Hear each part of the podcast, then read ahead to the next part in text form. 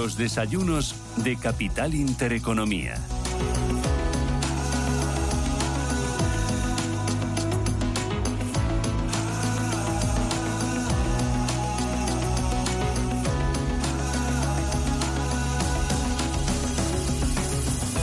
Las 18 minutos de la mañana, ahora lo menos en Canarias, y hoy desayunamos con un libro sobre la mesa, que pueden ver nuestros oyentes, o por así decirlo, nuestros youtubers, si nos están viendo así, por nuestro canal de YouTube, escrito por Juan Ramón Rayo. Es, eh, son dos volúmenes sobre Marx, eh, anti-Marx, se llama el libro, Crítica a la economía política marxista, como digo, dos volúmenes, uno es de introducción y el otro es de crítica. Y de ello vamos a hablar en los próximos minutos de radio con nuestro invitado, con el autor de este libro, que es Juan Ramón Rayo, que es doctor en economía. Juan Ramón, profesor, ¿qué tal? Buenos días, ¿cómo estás? ¿Qué tal? Buenos días, ¿cómo estamos? Encantado de saludarte. Yo, ¿por qué un libro sobre Marx? Se preguntará mucha gente ahora en 2022. Bueno, eh, en primer lugar, porque yo suelo escribir libros de lo que me interesa investigar y quería investigar sobre marxismo para criticarlo con cierta exhaustividad y ese es el resultado resultado de, varios años de, investigación que quedan por escrito y que espero que le pueda resultar útil a otra gente, aparte de a mí mismo, todo lo que he aprendido durante, durante la trayectoria de la escritura. ¿no? Mm. Pero en segundo lugar también porque, aunque se suele pensar que las ideas de Marx ya han quedado atrás, ya han desaparecido, ya no ejercen influencia, eh, sería un error muy grave pensar así. Eh, por un lado, todavía hay alrededor probablemente del 10-15% de, de casi cualquier sociedad, no solo en España, también incluso en Estados Unidos, eh, que, se declara marxista o que se declara muy cerca de las ideas de Marx. Eh, bueno, en España lo podemos ver, pues, en función del porcentaje de voto que, obtienen partidos de extrema izquierda, ese, ese 10-15% siempre suele estar ahí, ¿no? Eh, pero es que además el otro 90-85% de la población que se cree bastante ajena a las ideas de Marx, incluso muchos de ellos probablemente se consideren antimarxistas, pero en gran medida siguen muy influidos por, por, las ideas de Marx, por el lenguaje, por las categorías, eh, por las intuiciones que introdujo en, en la esfera pública e incluso por, por las propuestas políticas que en, un, en, una primera instancia defendió. Si uno coge el manifiesto comunista, y debe aclarar que el libro escrito no, no se apoya especialmente en el manifiesto comunista, porque esa es la, digamos, la obrita que todo el mundo lee y que no pasa de ahí, no, es bastante irrelevante en el conjunto del libro, pero creo que sí es significativo que si nos fijamos en el manifiesto comunista, eh, Marx y Engels sugieren 10 reformas eh, que habría que aplicar para ir avanzando hacia el socialismo. Pues bien, si leemos esas 10 reformas, prácticamente hoy las defiende todo el mundo las defiende prácticamente todos los partidos políticos. Incluso muchas de ellas las defiende Vox. Por lo tanto, eh, el marxismo hasta cierto punto ha penetrado en nuestra mentalidad, en nuestra ideología y ni siquiera somos conscientes de ello. Eh, ¿Te ha sorprendido mucho, Juan Ramón, lo que has eh, averiguado, investigado sobre Marx o más o menos todo está en línea con lo que podías esperar? Bueno, por un lado, sí no sé si me ha sorprendido porque ya era consciente en términos generales, pero es verdad que hasta que no, te aproximas, pues no, no lo vives, no lo experimentas y no, no lo aprecias por ti mismo. Pero sí me ha sorprendido, sí he encontrado un pensador eh, extremadamente coherente y con una profundidad eh, muy grande, de ahí que, que, seduzca a, tantísima gente. El marxismo, como digo, ya era consciente, pero no, no, no hasta no hasta el punto de, atar todos los, cabos y unir todos los puntos, el marxismo es un sistema de pensamiento enormemente coherente desde un punto de vista interno. Prácticamente todo encaja entre sí y es muy sólido si estás dentro.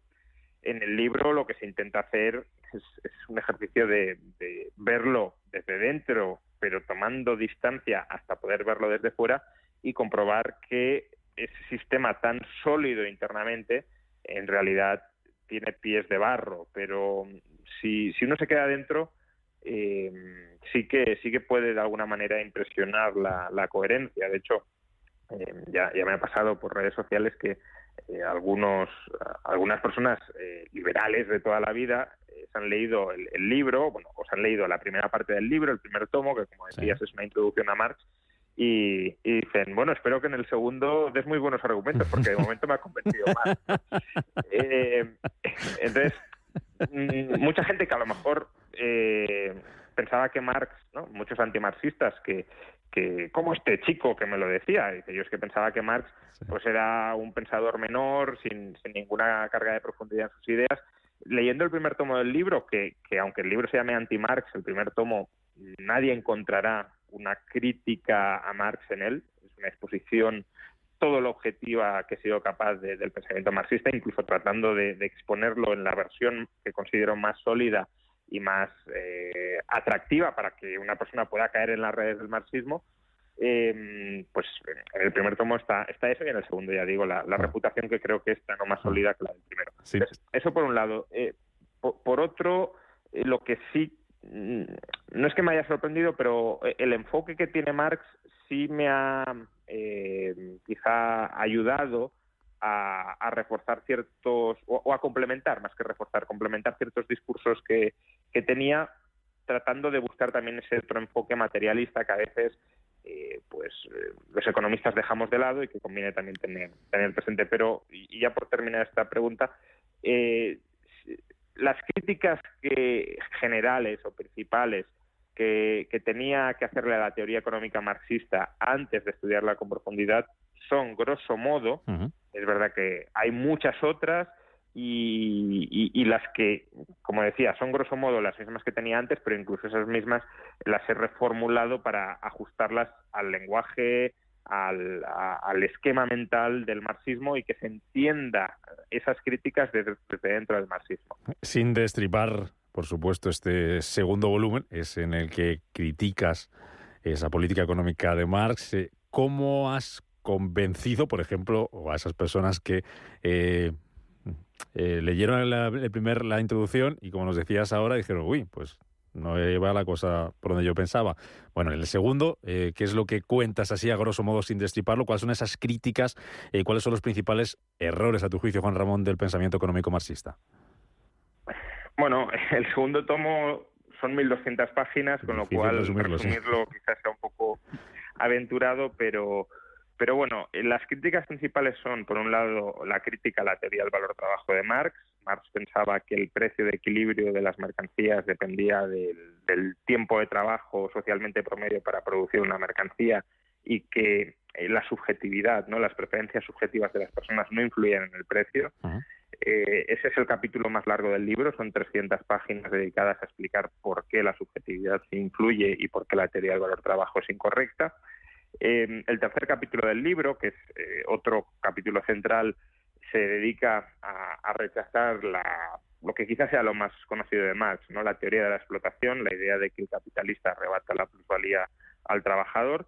Eh, y ahí pues intento mostrar que, no es así. ¿no? Yo creo que, por, resumirlo, los dos errores no sé si centrales, pero, pero sí desde lo más importantes o de los más importantes que comete Marx es por un lado, desdeñar la institución del mercado y del comercio como consustancial al ser humano y a las sociedades humanas eh, y al bienestar humano. El Marx pretende superar el comercio, superar el mercado eh, bajo el socialismo. Cree que eh, el ser humano ha de organizarse de manera comunal, planificar y distribuir la producción mm, planificándolo conscientemente desde el centro de la comunidad y no hay que dejar que sea pues, eh, una fuerza impersonal y que nadie controla como es el mercado, ¿no? O los mercados quienes nos dicten qué hemos de producir, cómo hemos de producir y para quién hemos de producir. Eh, eso intento explicar por qué, es un error y por qué el mercado, eh, aunque Marx lo considerara un, ente irracional, tiene muchísima racionalidad detrás y que justamente lo irracional es pretender toda la complejidad de una economía moderna planificarla centralizadamente y el otro error que liga con, con la crítica a la teoría de la explotación es no entender o no querer reconocer, porque tampoco es que no lo entendiera, es que no quería reconocerlo, eh, el papel productivo que tiene el capitalista en un proceso de producción. El capitalista eh, contribuye a incrementar la producción efectiva de una sociedad a través de la financiación que proporciona, es decir, proporcionando, trasladando tiempo y asumiendo riesgos a los procesos productivos y a través de la asunción del tiempo de espera y de los riesgos inherentes a cualquier proceso productivo, eh, se consigue que un mismo trabajador, en circunstancias distintas posibilitadas por esa asunción de espera y de riesgo, se vuelva mucho más productivo que otro trabajador que asuma menos riesgos eh, o que eh, invierta a, menor plazo precisamente porque no hay ningún capitalista detrás dispuesto a, esperar o a asumir los riesgos que el trabajador tampoco quiere asumir. Mm. Juan Ramón, te voy a preguntar si ya lo si este las políticas económicas de este gobierno tienen mucho poco de, o bastante de, marxista. Ya lo, bueno, lo, comentabas al comienzo de que está bastante presente en nuestro país, en algunos partidos de izquierda, también en otras eh, economías. Eh, pero políticas económicas que tenemos ahora mismo sobre la mesa, y me dice si se parece mucho a lo que planteaba Marx, el tema de que quería también que los trabajadores tuvieran más tiempo libre, decía que era, lejos de ser, una, de ser una pérdida de tiempo, decía que era un espacio necesario para el ocio, para el descanso y la creatividad. No sé si tiene mucho que ver esto con el planteamiento de más Madrid, de Rejón, de más país, mejor dicho, de Rejón, de, de la semana laboral de cuatro días, que está ahora mismo en estudio en planteamiento, no sé en qué punto está exactamente y cómo se quiere, cómo lo quiere llevar el gobierno, con esa propuesta a las empresas que lo adopten de 150.000 euros. Eh, mm, no sé qué te parece a ti esto de, la relación entre Marx y esta semana de cuatro días y cuál es tu opinión sobre la semana de cuatro días. Sí, eh, el objetivo de Marx ciertamente era que, que en el socialismo todos tuviéramos nuestras necesidades plenamente satisfechas, eh, incluso sin necesidad de trabajar. ¿no? Él creía que íbamos, nos encaminábamos a una sociedad hiperproductiva, hipermaquinizada, y que esa hiperproductividad, hipermaquinización sería controlada por la comunidad en su conjunto, por lo que podríamos llamar el Estado, aunque él en, última instancia quería que no hubiese Estado, pero, pero sí que hubiese un órgano político, con lo cual, bueno, un Estado, eh, y que, claro, ese Estado se encargaría de, distribuir en función de la necesidad de cada cual eh, pues, esa riqueza colectiva gigantesca e impresionante. Y eso permitiría que la gente no tuviese la obligación de trabajar. Ah. Él decía que quería abolir el trabajo, no en el sentido de que la gente no hiciera nada, sino que pudiese hacer lo que quisiera. Eh, decía, pues si nos apetece ser pescadores por la mañana, eh, ingenieros por la noche, pues pescadores por la mañana, ingenieros por la noche o por la tarde. Bueno, eh, más allá de la irrealidad del escenario, desde luego avanzar hacia una reducción de la jornada laboral, Marx diría que reduce la explotación del trabajador, ¿no? porque la plusvalía se arrebata una de las formas de obtener plusvalía es alargando la jornada laboral y no pagando esas horas extras, según Marx, con lo cual reduciendo la jornada sin reducir el salario, lo que, se lograría, según Marx, es reducir la, expropiación del tiempo de trabajo del trabajador, la, explotación.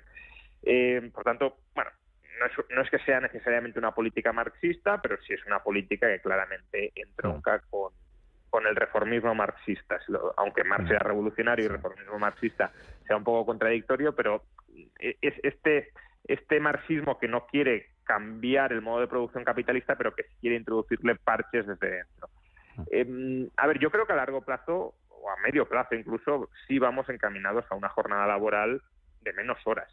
Eh, no sé si serán cuatro horas al día o serán, perdón, cuatro, siete horas al día o, o serán ocho y un día de trabajo menos a la semana. Bueno, eh, combinaciones puede haber muchas y de hecho lo ideal sería que cada persona pudiese pudiese escoger eh, si prefiere unas u otras, ¿no? Para eso existen los contratos, para negociar la casuística particular de cada cual.